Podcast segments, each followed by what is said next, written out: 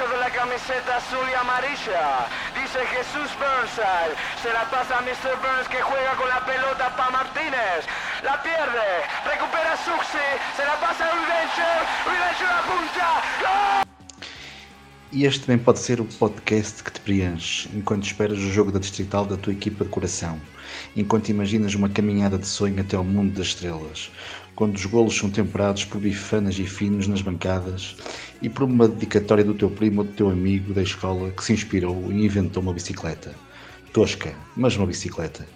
A força de futebol local, dos ídolos de 100 quilos, dos jogadores que têm uma história para lá do campo, que não escondem a barriga nem o cigarro o que interessa afinal falar de La Masia. O nosso sabor de jogo é de Caxinas. Cá estamos para mais um Futebol Amador é Rock and Roll, somos do Bolhão e da Parteira. Uh, desta feita um episódio que será dedicado a Gilson Pagani, um nome lendário no, no Algarve, um nome absolutamente incomparável em, em Lolé. Uh, não haverá protagonista mais importante na história do, do Loltano uh, do que este central brasileiro que trocou o Brasil em 87 jogava então no Remo, mas já passara pelo, pelo Santos, uh, para chegar a Portugal e fazer 15 épocas eh, completas uh, no Loltano, retirando-se em 2002. Retirou-se como jogador, mas ficou sempre ligado ao clube, portanto tem uma, uma vida uh, associada ao Loltano, também como dirigente, secretário, diretor desportivo. É uma mobília da casa, por assim dizer. viveu como jogador anos de segunda divisão eh, da velha segunda divisão, feita a norte, dividida entre as zonas norte, centro e sul, uh, viu lutando muito perto de subir à primeira divisão, e sendo essa a, frustração, imagino, maior que, que ainda carrega. mas foram grandes campanhas em que teve a oportunidade de trabalhar com treinadores históricos como Manuel Oliveira, o mítico Meirim, que ajuda, ao lado dos jogadores carismáticos como Jorge Amaral, Rui Esteves. Pagani uh, também tem atravessada na garganta uma eliminatória da, da Taça de Portugal com, com o Porto, uh, que foi, acabou por ser feita com, com dois jogos, não é? Portanto, o Oltano forçou o Porto a jogar, a jogar um segundo jogo nas, nas Antas. Uh, e segundo o que se sabe, esse jogo foi um autêntico milagre o Porto ter conseguido resgatar a esperança para, para, para ter um segundo jogo em casa. Eh, portanto, vamos conhecer um bocadinho de, de Pagani. Este foi, um, um, um, breve resumo. Vamos conhecer Pagani também, uh, iniciando a nossa história pelo, pelo Brasil, o que é que ele se ainda recorda do, do, do, Santos, sobretudo, onde teve companheiros importantes como Rodolfo Rodrigues na baliza, Paulo Isidoro, Serginho Chulapa. Uh, portanto, vamos atrás dessas lembranças, histórias e vivências mais anedóticas, tanto no Brasil como depois também em Portugal, claro. É, bom dia, meu amigo. Respondendo a primeira pergunta, quando eu comecei a jogar futebol no Esporte Clube Democrata, em Governador Valadares, logicamente uma equipe muito, muito menor do que o Santos Futebol Clube, quando me destaquei no primeiro campeonato mineiro, o Santos no final desse campeonato me contratou. Eu também ganhei o troféu Guará, que é muito, muito famoso no Campeonato Mineiro como melhor central do campeonato. Fui para o Santos, um outro mundo completamente diferente, né? Chegando ali em 1983, a Copa do Mundo na Espanha foi em 1982. Quem que eu vejo? Paulo Isidoro, que participou, Serginho Chulapa também. Então foi uma coisa impressionante, né? Foi uma situação que eu nunca tinha passado na minha vida. E depois de um mês que eu estava no Santos, numa bela manhã de quarta-feira, fria, a gente tudo ali esperando o treinador chegar para dar as táticas dos treinos, né? Quem chegou? Simplesmente Edson Arana Nascimento, o Pelé. E ele veio cumprimentando todo mundo. E, como, e quando ele me cumprimentou, caramba, parecia que eu estava nas nuvens, né? O maior jogador do século. Me cumprimentando, uma pessoa muito educada, uma pessoa muito sensível. E ele falou, Pagani, se sinta bem na nossa família santista. Então ali aprendi como, como ser um homem, como ser um profissional. Tive a grata surpresa de jogar grandes jogos contra grandes jogadores. E ali foi uma três épocas bonitas, onde eu fui vice-campeão brasileiro, onde eu joguei também uma Taça Libertadores e também depois tive uma participação não muito grande, mas também uma participação em ser campeão paulista. Então no Santos foi uma faculdade de futebol, foi onde eu comecei a aprender já com meus 20, 21 anos a ser um profissional como deve ser.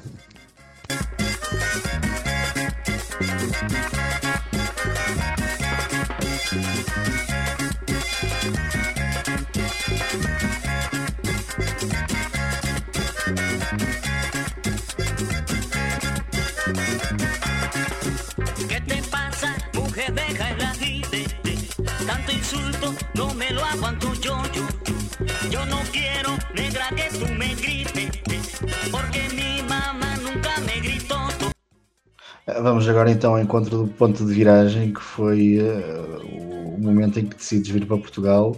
Uh, como é que vias a tua carreira no Brasil então? Porque é que aceitas o desafio de chegar a Portugal via Loltano, uma equipa então na segunda divisão, uh, tu com, com um currículo já de Santos, o que é que te atraiu mais no, no convite feito na altura? Que pessoas foram essas que te desafiaram uh, a chegar a Portugal e o impacto que teve, teve para ti o clube, a segunda divisão, como, como, como, era, como estava formada na altura?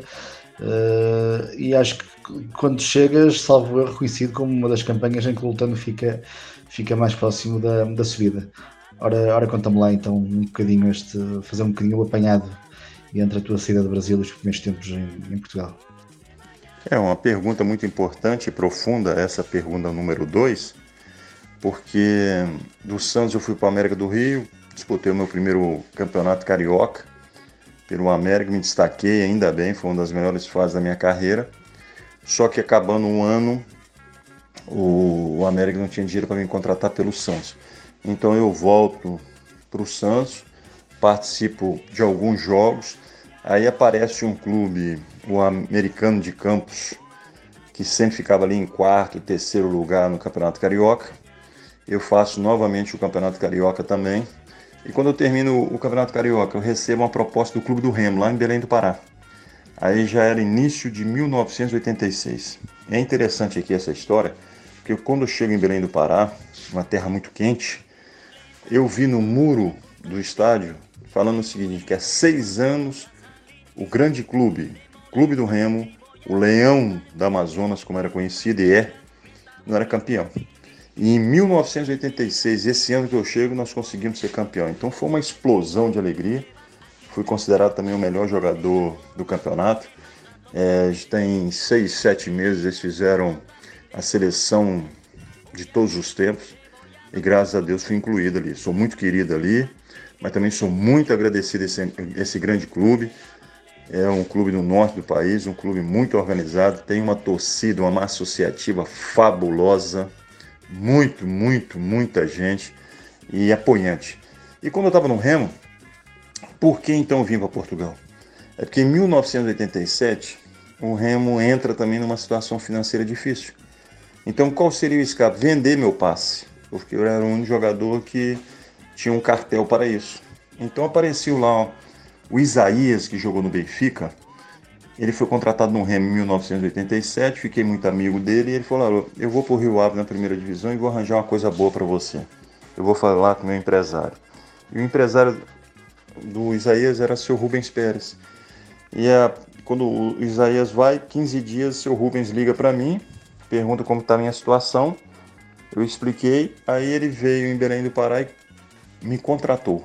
Comprou meu passe do Remo e me colocou no Loletano, me explicou a situação, que era um clube diferenciado, um clube de, de, de, segunda divisão, mas com, com as condições da primeira, e que ele ia contratar mais jogadores famosos para que a gente pudesse subir. Quando eu cheguei aqui, cheguei com uma vontade incrível, vi o clube, vi a cidade, fui muito bem recebido. Tanto é que eu falei que sou Daniel Duadro, uma coisa, que eu tinha assinado o contrato três anos e só ficaria três anos porque depois eu ia seguir minha vida no Brasil. E eu sou homem de palavra, estou 33 anos é, em Portugal e não me arrependo disso, pelo contrário. Fui e sou muito acarinhado no, no, no, na cidade, no Algarve também, onde eu também ganhei o prêmio da medalha de, de honra, né? de um destaque no, no futebol. É, acredito que nenhum jogador até hoje ganhou isso no município de Lolã. Isso me orgulha muito. É o clube do meu coração, é o clube que eu amo. E espero que esse Loletano possa sim chegar na primeira divisão e possa engrandecer cada vez mais o nome do Algarve. Olha que o galo cantou sol vai raiar e você não parou de sambar. Eu sei que você me é fiel, mas é que os vizinhos já estão a olhar e falar. Eu sou o seu homem e você minha mulher. Mas quem não chora não mama e o nosso neném tá chorando querendo mamar. E você sabe muito bem que logo mais Estamos nos finais de 80, quando, quando chegas a Portugal lutano. Eh, pergunto-te o que recordas dessa segunda divisão, que, que estava dividida em zonas, Norte, Centro e Sul, uh, supostamente com uma competitividade muito, muito forte. Uh, como, é que, como é que recordas essa, essa competição, em termos de, da própria competitividade que realmente tinha, que tanto se fala? e da própria qualidade dos jogadores que, que, que estavam em, em, muitos desses plantéis, portanto havia aí clubes uh, históricos e havia jogadores sempre de, de, grande de grande trajeto na primeira divisão que, que moravam em muitos desses emblemas. Portanto, conta-me um bocadinho como é que foi a tua adaptação uh, a esta realidade desta segunda divisão, no teu caso à Zona Sul, onde jogava Loutano. É natural que a gente muda de país, muda algumas coisas, né? O importante é que a língua era praticamente a mesma. O, a comida também, apesar que a comida aqui em Portugal é muito saborosa. Mas uma das coisas que eu mais senti dificuldade foi nos campos. Eu nunca tinha tido essa experiência, né? Que eu sempre joguei na primeira divisão do Brasil, sempre joguei na primeira divisão do Campeonato Brasileiro. Mas foi um desafio, como estou falando assim, eu vim aqui para vencer mesmo, vim aqui para mostrar meu futebol. Eu vim aqui com a ideia que eu que tinha que adaptar ao país que eu estava, não o país adaptar a mim. Como o clube também, eu tinha que me adaptar às condições que o clube me dava. E foi aqui que eu ultrapassei tudo isso e foi aqui que eu também conheci Angola, fomos fazer um torneio na Angola maravilhoso e vi que também, apesar da, da, da, segunda liga, tinha muito bons jogadores, tanto ao meu lado como também como adversário. Era um campeonato muito disputado, sabe, um nível muito bom, né? E que me fez ser estimulado cada vez mais e fizemos grandes épocas no Loletano. Infelizmente, por um ponto, muitas vezes a gente não subiu divisão, mas é, me atraiu. Foi um campeonato que me atraiu, me atraiu muito, muito mesmo.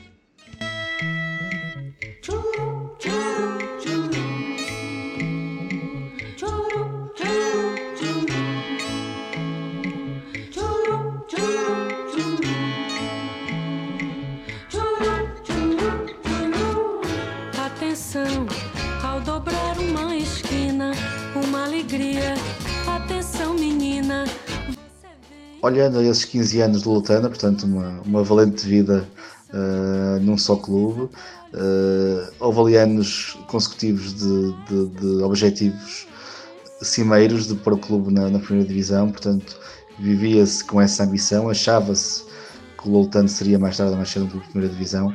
Pergunto-te como é que se digera a frustração hoje, não é? passado esse, esse tempo, no teu caso foram 15 anos, eh, de não teres conseguido jogar com o Loltano na primeira divisão, que imagino que seria o teu grande propósito, né? filho do Brasil e jogar, jogar em Portugal ao mais alto nível. Como digeres essa, essa frustração, imagino que seja uma frustração, eh, e como olhas a todo, a todo este tempo passado no, no na lógica do, dos balneários que, que, com que lidaste, das vivências que tiveste, uh, se, se foram jornadas mesmo sem essa subida, se foram, se foram anos gloriosos nas, sensa nas sensações uh, absorvidas. Não, eu não posso esconder uma coisa muito interessante nessa pergunta número 4.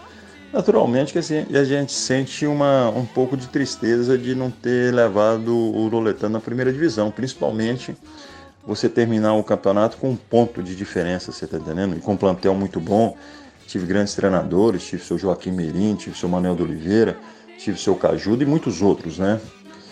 Agora, nós temos que compreender uma coisa, que com o passar do ano, é, eu só lembro muito e muito das alegrias, porque é um clube que é uma família.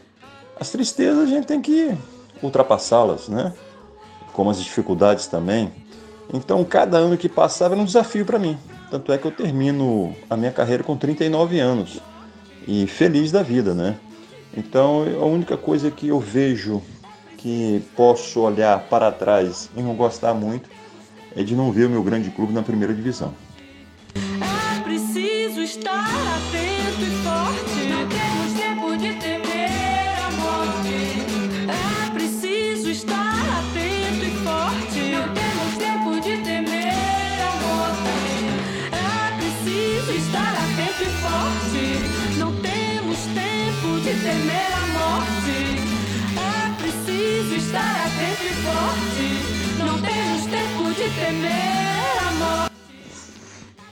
É curioso uh, fazer o exercício de, de, pegar nestes, nestes plantéis onde, onde estiveste, portanto, recordar uh, velhos nomes, uh, carismas de, importantes de jogadores que, que marcaram também o, o, seu espaço em alguns clubes.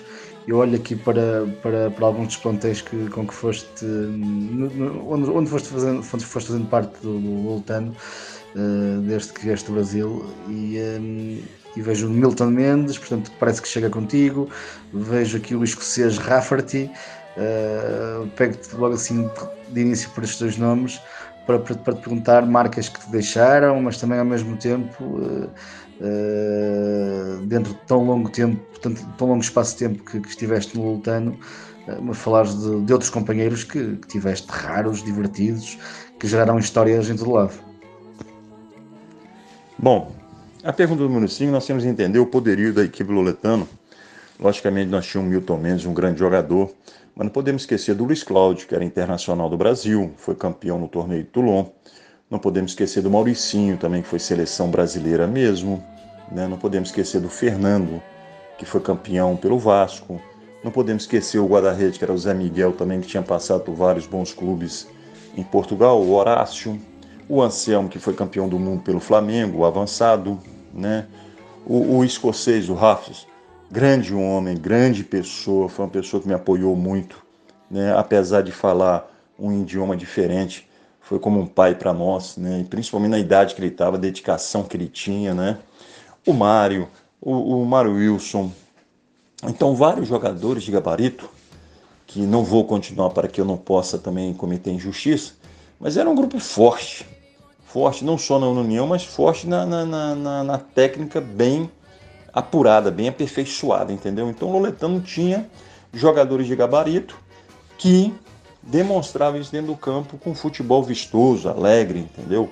Infelizmente, acho que todos nós desse grupo, dessa geração, sentimos um pouco sobre a, a subdivisão. Mas era uma equipe fabulosa, hein?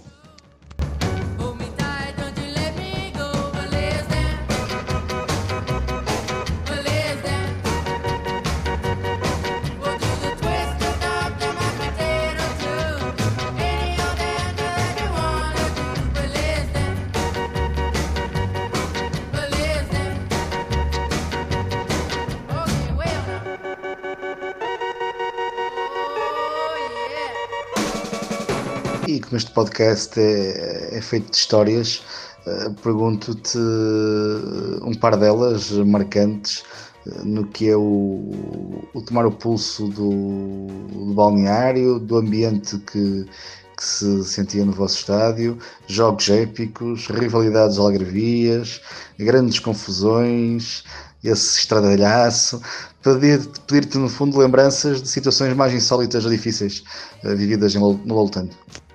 Bom, é assim, querido, eu tenho assim umas experiências muito bonitas. Você repara bem, nós fomos jogar com o Torrense, o treinador era o Manuel de Oliveira, e a gente precisava realmente de ganhar. E a equipe Torrense tinha uma equipe fabulosa, Baltazar, Rosário na frente, né? o treinador Mário Wilson que tinha saído do Loletano, então o seu Manuel queria ganhar aquele jogo de qualquer maneira. A gente vinha de um empate em casa e fomos jogar com o Torrense e o jogo não estava correndo bem para a gente, até que o Torrense estava ganhando 1 a 0 E no finalzinho, o Rui Esteves se isola. Passa pelo guarda-rede e cai. E nós fomos para o árbitro. É penalti, é penalti, é penalti. O, o árbitro mandou seguir. Então o que aconteceu? O senhor Manel saiu do banco revoltado, o presidente Tony do, é, é, presidente, seu Daniel do Adro, estava sentado com o senhor Manel no banco. O Manel, seu Daniel, presidente, fomos roubados, presidente, você vai ver, eu vou chegar lá dentro do balneário e vou perguntar ao Rui, foi pênalti assim, todo mundo tá revoltado. Né? Se ele perdesse, ele era capaz de ser mandado embora. Então, antigamente, o Torriente tinha aquele balneário escuro. Então, ele começou a procurar cada jogador até que o Rui estava com a cabeça assim para baixo. Ele bateu assim no ombro do Rui. E o Rui levantou: Sim, seu Manel. Foi pênalti ou não foi? Foi sim, não foi, Rui? O Rui: Não, não, eu que escorreguei. Nossa, mãe. O homem quis, quis a morte, né? Quase que aquele homem morre do coração. A outra foi seu Mário Nunes. Dentre várias coisas engraçadas. É, ele chegou lá numa segunda-feira, o Estrela da Amadora, o treinador era o Gesualdo, mas como tinha perdido quatro jogos, ele foi mandado embora. Então na segunda-feira o senhor Mário reuniu todo mundo e falou, olha, me desculpa, mas recebi uma proposta de um grande clube lá em Lisboa, vou ganhar muito mais, vou me projetar novamente como treinador, vai ser muito bom para mim, mas depois conversando com a minha esposa, ela falou uma coisa que é verdade. Como eu gosto do pior, o pior são vocês, eu fico. Puxa, foi uma gargalhada sem fim, não é? Porque a gente não esperava essa resposta dele. São histórias no futebol muito engraçadas, como do Joaquim Meirim com o guarda-rede, eu não posso falar o nome, que quando acabou o treino, ele falou assim, olha, fica aí que nós vamos treinar. E o seu Meirim nunca foi jogador de futebol, começou a chutar, e esse guarda-rede começou a ver que estava dando meio-dia e não ia terminar tão cedo, ele começou a mandar as bolas para fora do alambrado. E a bola lá ia para a rua, até que acabou as bolas. E ele falou com o seu menino acabou as bolas. Então o seu menino falou assim, olha, então nós vamos treinar o faz de conta. E o guarda-rede, esse meu amigo, falou assim, mas faz de conta como? Faz de conta que eu chuto na direita e você pula. Faz de conta que eu chuto na esquerda e você pula. E ele fez isso. O seu menino falou, faz de conta que eu chutei para a direita. Ele pulava, puf, sem bola. Faz de conta que eu chutei para a esquerda ele pulava sem bola. Aí ele pensou assim, mas eu estou ficando maluco? Então, seu Mourinho, com uma brincadeira dessa, ah, deixa ele quieto comigo. Aí ele ficou de frente, seu Mourinho, seu Mourinho, está preparado? Ele falou assim, estou sim, senhor. E seu Mourinho chutou, ele ficou parado. Seu então, faz de conta que eu fui na direita. Que coisa engraçada, né? Aí, seu Mourinho, é por isso que eu gosto dessas respostas inteligentes. Acabou o treino. E tem várias outras histórias, só que não tem tempo e muitas vezes a gente esquece. Um abração.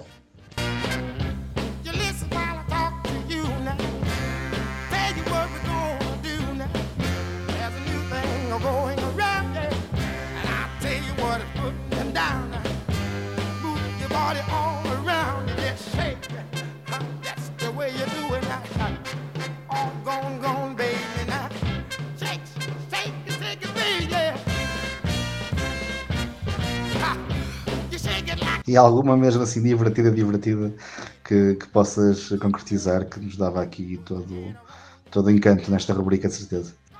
Bom, é assim, querido, eu tenho assim umas experiências muito bonitas. Você repara bem, nós fomos jogar com o Torriense, o treinador era o Manuel de Oliveira, e a gente precisava realmente de ganhar. E a equipe Torriense tinha uma equipe fabulosa, Baltazar, Rosário na frente, né? o treinador Mário Wilson que tinha saído do Letânia, então o seu Manuel queria ganhar aquele jogo de qualquer maneira. A gente vinha de um empate em casa e fomos jogar com o Torriense e, e o jogo não estava correndo bem para a gente, até que o Torriense estava ganhando 1 a 0 e no finalzinho o Rui Esteves se isola. Passa pelo guarda-rede e cai. E nós fomos para o árbitro, é penalti, é penalti, é penalti. O, o árbitro mandou seguir. Então o que aconteceu? O senhor Manel saiu do banco revoltado, o presidente Tony do. É, é, presidente, seu Daniel do Adro, estava sentado com o senhor Manel no banco. O senhor Manel, seu Daniel, presidente, fomos roubados, presidente, você vai ver, eu vou chegar lá dentro do balneário e vou perguntar ao Rui, foi pênalti assim, todo mundo está revoltado. Né? Se ele perdesse, ele era capaz de ser mandado embora. Então, antigamente, o Torriente tinha aquele balneário escuro. Então, ele começou a procurar cada jogador até que o Rui estava com a cabeça assim para baixo. Ele bateu assim no ombro do Rui. E o Rui levantou: Sim, seu Manel. Foi pênalti ou não foi? Foi sim, não foi, Rui? Rui, não, não, eu que escorreguei. Nossa, mãe. O homem quis, quis a morte, né? Quase que aquele homem morre do coração. A outra foi o seu Mário Nunes, dentre várias coisas engraçadas. É, ele chegou lá numa segunda-feira, o Estrela da Amadora, o treinador era o Gesualdo, mas como tinha perdido quatro jogos, ele foi mandado embora. Então na segunda-feira o seu Mário reuniu todo mundo e falou, olha, me desculpa, mas recebi uma proposta de um grande clube lá em Lisboa, vou ganhar muito mais, vou me projetar novamente como treinador, vai ser muito bom para mim. Mas depois conversando com a minha esposa, ela falou uma coisa que é verdade. Como eu gosto do pior, o pior são vocês, eu fico. Puxa, foi uma gargalhada sem fim, não é? Porque a gente não esperava essa resposta dele. São histórias no futebol muito engraçadas, como do Joaquim Meirim com o guarda-rede, eu não posso falar o nome, que quando acabou o treino, ele falou assim, olha, fica aí que nós vamos treinar. E o seu Meirim nunca foi jogador de futebol, começou a chutar, e esse guarda-rede começou a ver que estava dando meio-dia e não ia terminar tão cedo, ele começou a mandar as bolas para fora do alambrado. E a bola lá ia para a rua, até que acabou as bolas. E ele falou com o seu menino, seu menino acabou as bolas. Então o seu menino falou assim, olha, então nós vamos treinar o faz de conta. E o guarda-rede, esse meu amigo, falou assim, mas faz de conta como? Faz de conta que eu chuto na direita e você pula. Faz de conta que eu chuto na esquerda e você pula. E ele fez isso. O seu menino falou, faz de conta que eu chutei para a direita e ele pulava. Puf, sem bola. Faz de conta que eu chutei para a esquerda e ele pulava, sem bola. Aí ele pensou assim, mas eu estou ficando maluco? Então, seu Mourinho, com uma brincadeira dessa, ah, deixa ele quieto comigo. Aí ele ficou de frente, seu Mourinho, seu Mourinho, está preparado? Ele falou assim, estou sim, senhor. E o seu Mourinho chutou, ele ficou parado. Seu Mourinho, então, faz de conta que eu fui na direita. Que coisa engraçada, né? Aí, seu Mourinho, é por isso que eu gosto dessas respostas inteligentes. Acabou o treino. E tem várias outras histórias, só que não tem tempo e muitas vezes a gente esquece. Um abração.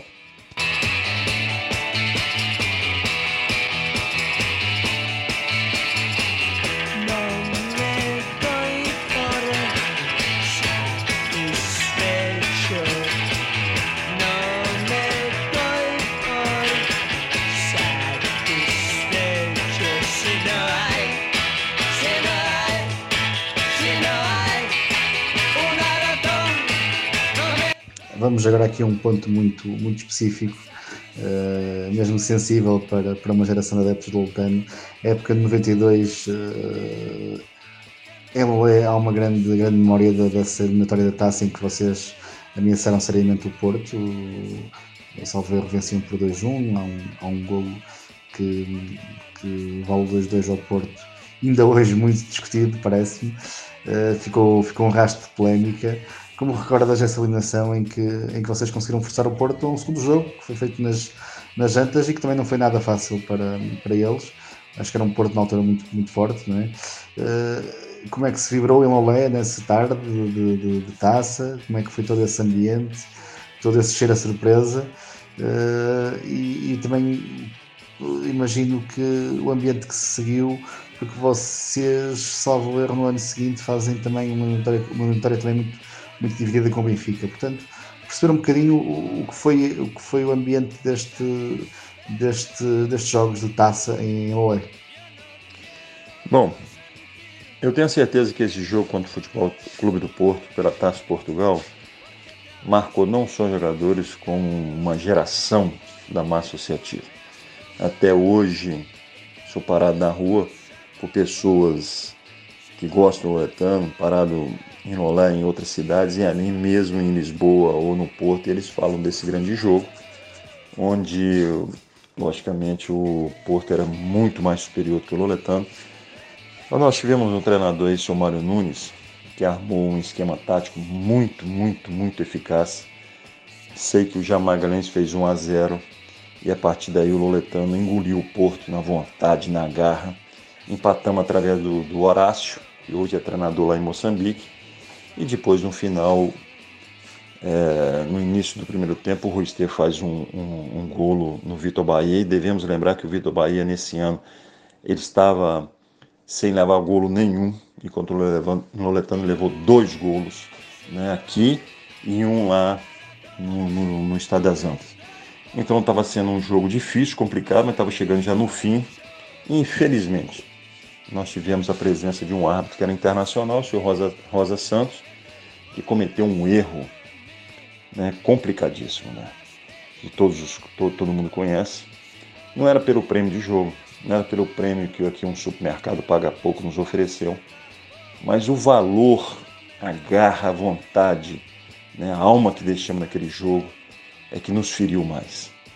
E foi um erro imperdoável no ponto de vista que ele poderia e viu que não era ali que foi o livre, e todo mundo estava de costa para a bola porque ele estava conversando com todo mundo. O Domingos pega a bola, bate o livre e, e aí o Porto empata e leva o jogo lá para o Estado das Antas. Lá também foi complicado para eles, que eles fazem o primeiro gol, pensam que vão sair goleados, nós empatamos através do Jusic, grande jogador e grande amigo, e fomos até o último da prorrogação. Né? Passou os 90, passou mais 15 minutos, depois nós estávamos completamente cansados. E no final mesmo, faltando dois minutos ou três, não me recordo, aí eles conseguiram o gol da vitória, mas ficou amargo. Foi uma situação amarga que até hoje a gente carrega é, no nosso pensamento. Valeu pelo ambiente em Lolé, o estádio municipal Lolé completamente cheio. E o desespero da comissão técnica e dos jogadores do Porto, vendo que cada minuto que passava, eles não tinham solução. Mas isso faz parte do futebol, isso também é uma recordação que a gente tem que levar para o resto da vida. Vou lhe dizer que ponho mesmo pra derreter. Estou com a razão no que digo, não tenho medo nem do perigo. Minha caranga é máquina quente, eu sou parar, porque agora vou decolar.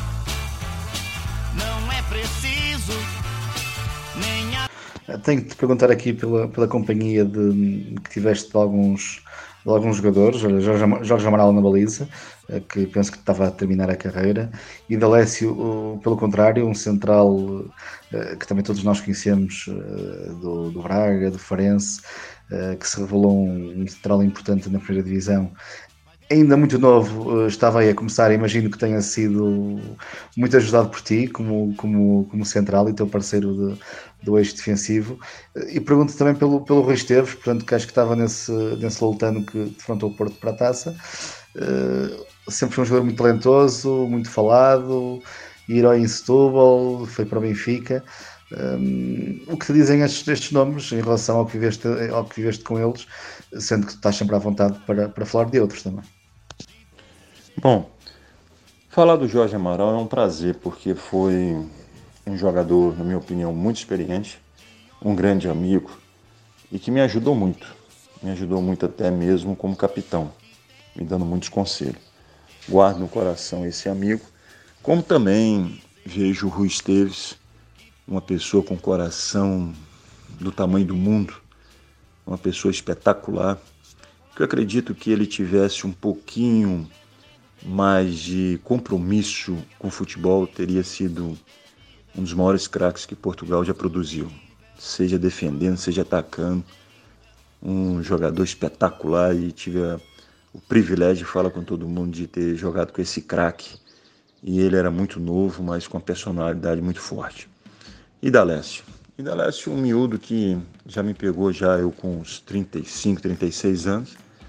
Um miúdo com uma vontade incrível de vencer no futebol e venceu. Muito humilde, amigo do amigo né, teve um potencial incrível e soube também usar as portas que se abriram. Isso é importante no futebol. Eu fico feliz de ter participado com essas três grandes figuras no futebol, três craques e três amigos que eu carrego por resto da minha vida também.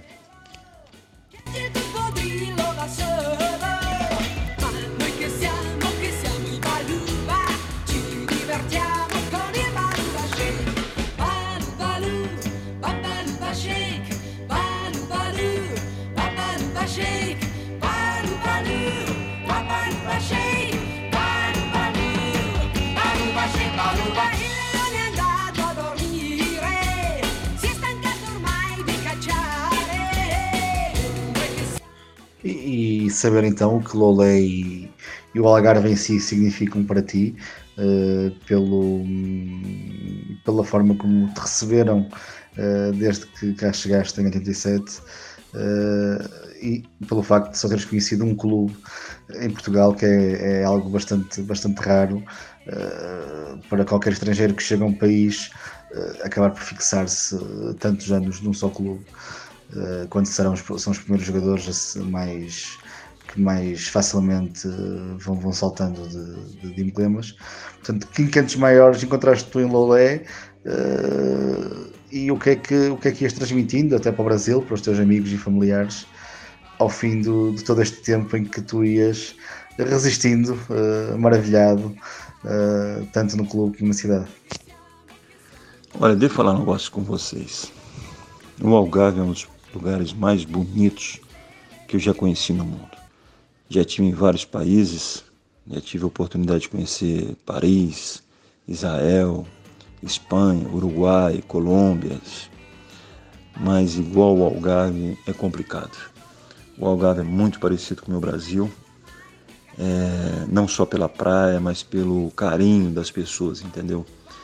Outro dia também fui entrevistado por um canal da televisão e passei isso para meus amigos no Brasil, eles ficaram encantados. É, não falo do Algarve só na beleza natural, mas falo na beleza que as pessoas são.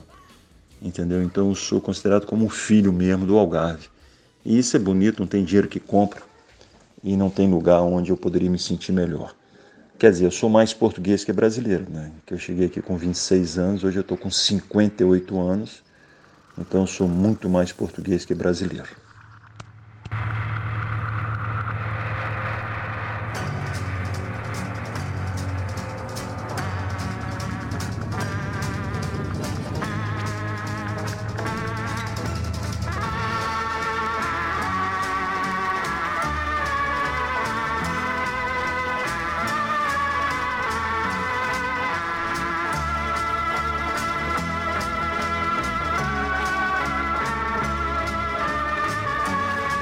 Para terminar, Pagani, um, que me faças um resumo dos, dos melhores treinadores, aqueles também mais, mais difíceis pelo, pelo temperamento, os piores adversários que, que encontraste, uh, uns pelo feitio, outros pela sua qualidade.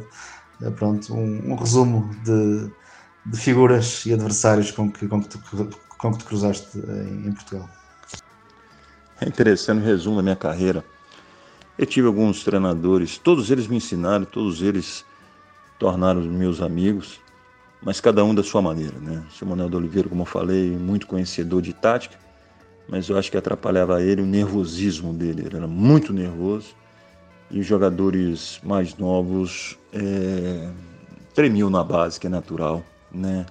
Tive também seu Meirinho, uma pessoa super educada, uma pessoa mais chegado, né? mais carinhoso, e também depois tive também o seu Cajuda, que foi um treinador também que venceu e ele sempre transmitiu isso. E é importante eu salientar isso. O seu Cajuda teve o dom de passar a todos os jogadores que todos que, que fizessem da profissão uma profissão séria, um profissionalismo mesmo exemplar, poderia vencer. E ele venceu, fico feliz com isso. Fui na despedida aqui em Lolé dele e fiquei feliz de ter lembrado de mim também. E carrego ele no coração. Tive outros mais novos, né? Tive também o Mário Nunes, que teve em muitos bons clubes aqui em Portugal. Um homem com uma educação também exemplar, é muito ofensivo, uma coisa que nos chamava atenção. Ele não tinha receio de clube nenhum, ele não tinha receio de equipe nenhuma, tanto é que ele jogou de Porto, contra o Porto, taco a taco, né? E amigo do amigo também. Tive o professor Luiz Flávio, um brasileiro, tive o seu Miguel Fernandes também como treinador, tive um treinador que marcou muito a minha carreira, que foi o seu Manuel Balela, porque ele é quem me ensinou taticamente como o europeu joga é, e me ensinou os costumes de Portugal. É um amigo que eu tenho, hoje ele é diretor esportivo do Farense, de vez em quando a gente se encontra, me ensinou muito também, também tive o seu irmão Fanan, que também muito bom treinador, o senhor Bruno Cardoso, né? Também foi meu treinador. E todos aqueles que passaram a minha carreira me ajudaram imenso nessa minha construção como jogador. Foi interessante, foi muito, muito bom mesmo. Passei algumas fases que é natural, difíceis no Loletano, mas foi ultrapassado com muito amor, muito carinho, né? E o gosto de defender esse símbolo do Loletano todo jogador que chegava no Loletano e mostrava a nossa mística, a nossa vontade, e não olhar para o problema, e sim olhar para a solução. Isso é importante. Hein? Há uma passagem bíblica entre a briga entre Golias e Davi, que todo Israel vê o problema, que era Golias, gigantesco. e Davi via a solução. E minha vida sempre é assim, é ver a solução. E a solução é Deus no nosso coração.